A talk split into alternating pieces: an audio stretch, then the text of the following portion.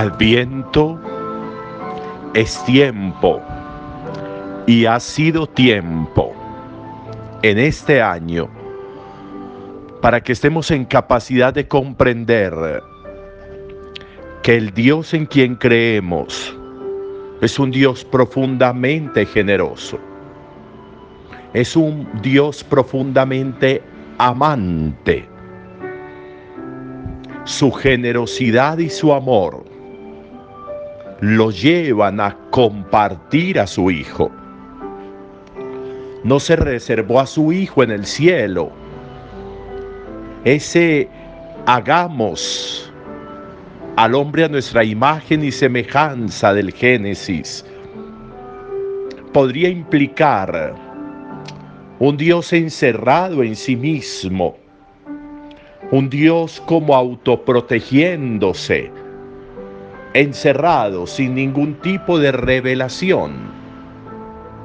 En cambio nosotros lo contemplamos hoy revelado, generoso, un Dios de nuevo que nos ha compartido a su Hijo.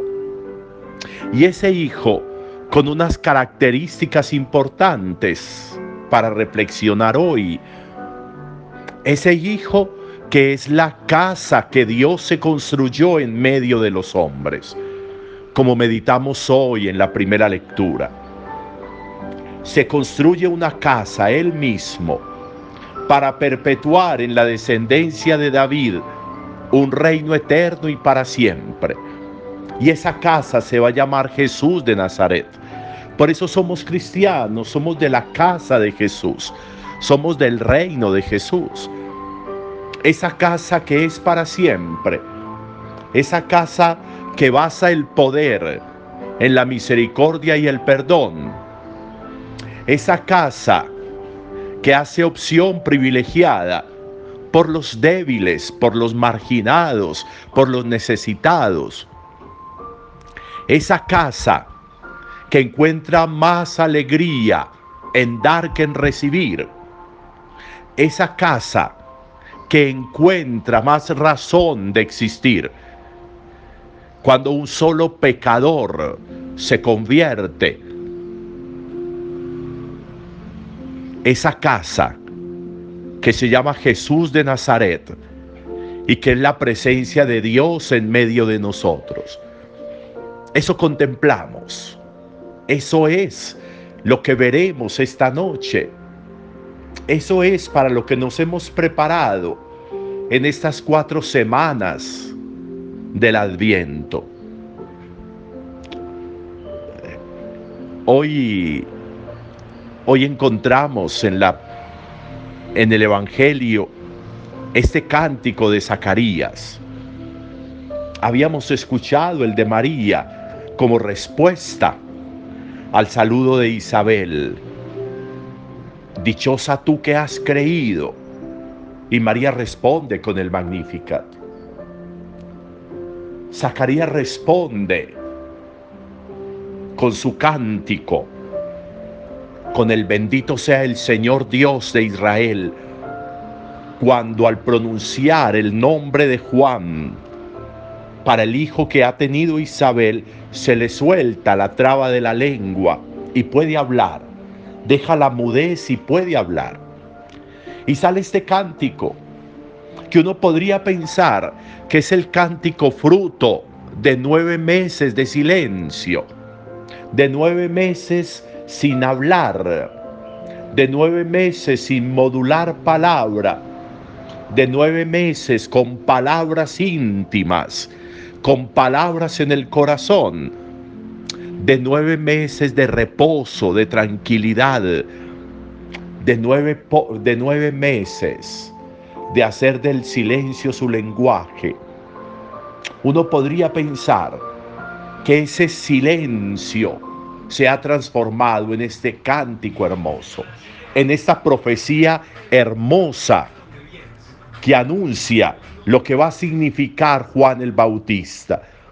Una profecía, a ti niño te llamarán profeta del Altísimo, porque irás delante del Señor a preparar sus caminos. ¿De dónde salen estas profecías? ¿De dónde sale este cántico hermoso? ¿De dónde sale este reconocimiento a Dios que ha sido misericordioso, que ha tenido misericordia? De nuevo, de un hombre reposado, de un hombre tranquilo, de un hombre que se reserva la palabra. ¿Qué sucedería si nosotros habláramos menos en la vida? ¿Qué sucedería si nosotros fuéramos más reposados en la vida? ¿Qué sucedería si nosotros contempláramos más y no desgastáramos la existencia con tanta palabrería y no desgastáramos las relaciones con tanta palabrería? Hoy contemplamos a esta palabra que se hizo carne. No hay que hablar más, no hay que decir más la palabra se hizo carne. La palabra de Dios se hizo carne. Seguiremos ya no con una palabra escrita, sino con una palabra viva que se llama Jesús de Nazaret. Superamos el Antiguo Testamento y entramos en un Nuevo Testamento con una palabra perceptible por los oídos, por una palabra, con una palabra que podemos contemplar continuamos en la experiencia de fe con una casa en la que podemos entrar y contemplar a Dios y escuchar a Dios y amar a Dios y dejarnos amar por Dios. Continuamos con una casa a donde Dios nos envía sus regalos maravillosos y donde nosotros podemos enviarle a Dios nuestras acciones de gracias, nos ha dado Dios una dirección donde encontrarlo y se llama Jesús de Nazaret. Eso contemplaremos esta noche. Más contemplativos, más silenciosos en la vida, menos palabras y más miradas profundas. Y tendremos experiencias hermosas como Zacarías, como ese cántico precioso de Zacarías. Hoy es un buen día para el silencio. Hoy es un buen día para la contemplación. Hoy es un buen día para adentrarnos en esta casa que Dios se ha construido para nosotros. Buen día para todos.